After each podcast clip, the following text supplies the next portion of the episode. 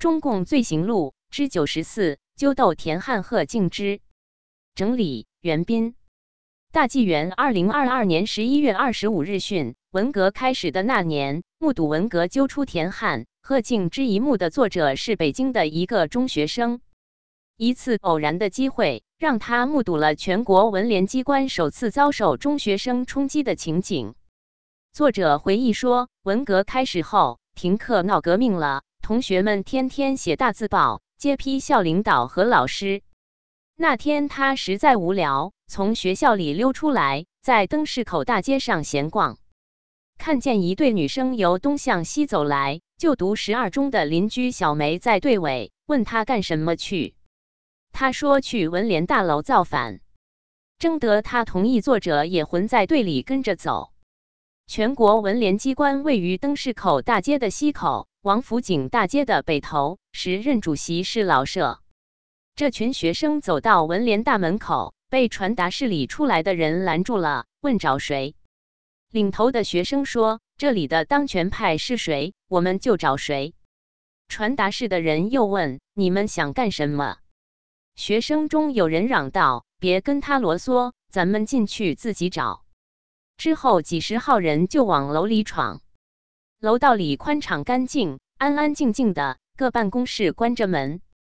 前面的学生一个接一个的撞开了房门，同时向里面喊话：“谁是这里的头？”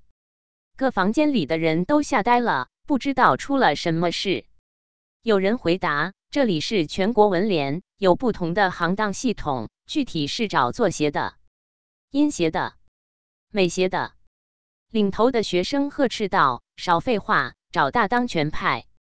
他们当中有人指点去哪层楼某号房间找找看。作者随一组学生进了一间大办公室，一张写字台前端坐着一位长者。见有人进来，他抬起头来。为首的学生问：“你是这里的负责人吗？”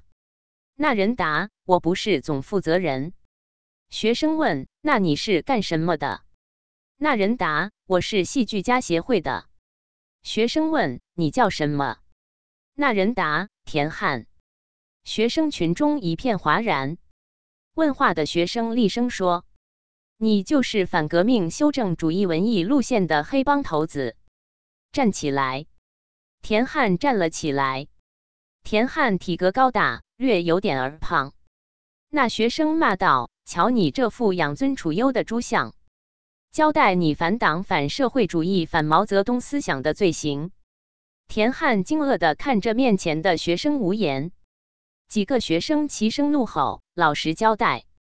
田汉说：“原《义勇军进行曲》现在的国歌歌词是我写的。”问话的学生一时语塞。不知道该接什么话头好。另外几个学生赶紧振臂高呼：“打倒反革命修正主义分子田汉！”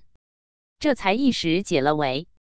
只见刚才被噎的学生抄起地上的一个藤条编的垃圾篓，窜到田汉身后的椅子上，一扬手把藤篓扣在田汉的头上，篓里的垃圾、纸片、碎屑顺着田汉的头往下掉。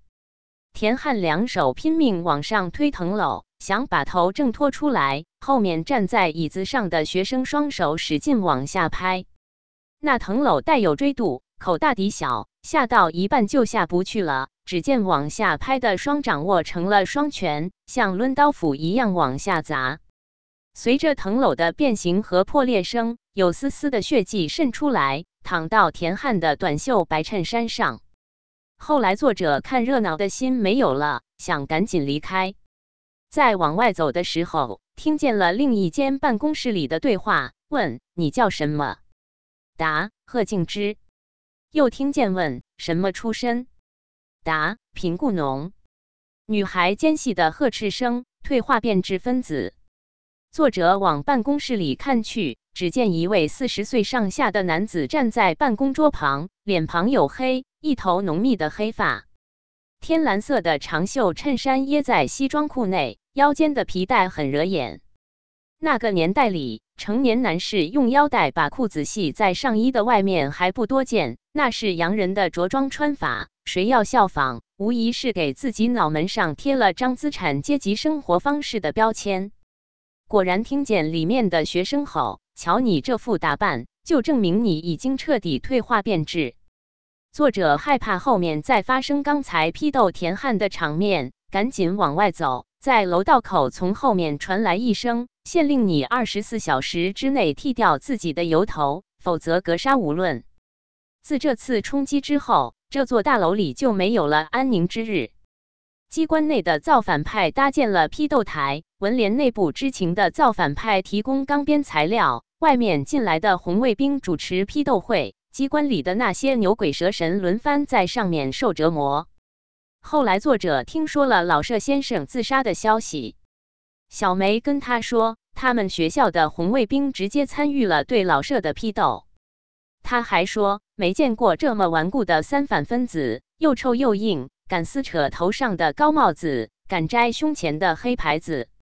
据目睹文革揪出田汉、贺敬之一幕一文披露。直接亲手挥鞭凌辱老舍先生的那群红卫兵，基本都是八幺八那天登上了天安门城楼，受到毛泽东亲自接见并合影留念的老兵。他们赢得了至高无上的殊荣，获得了随心所欲、为所欲为的特权。那种有恃无恐的狂妄，已经到了杀人不眨眼的地步。八月二十四日，老舍先生投湖自尽，正是北京最恐怖、最血腥的那段日子。责任编辑：高毅。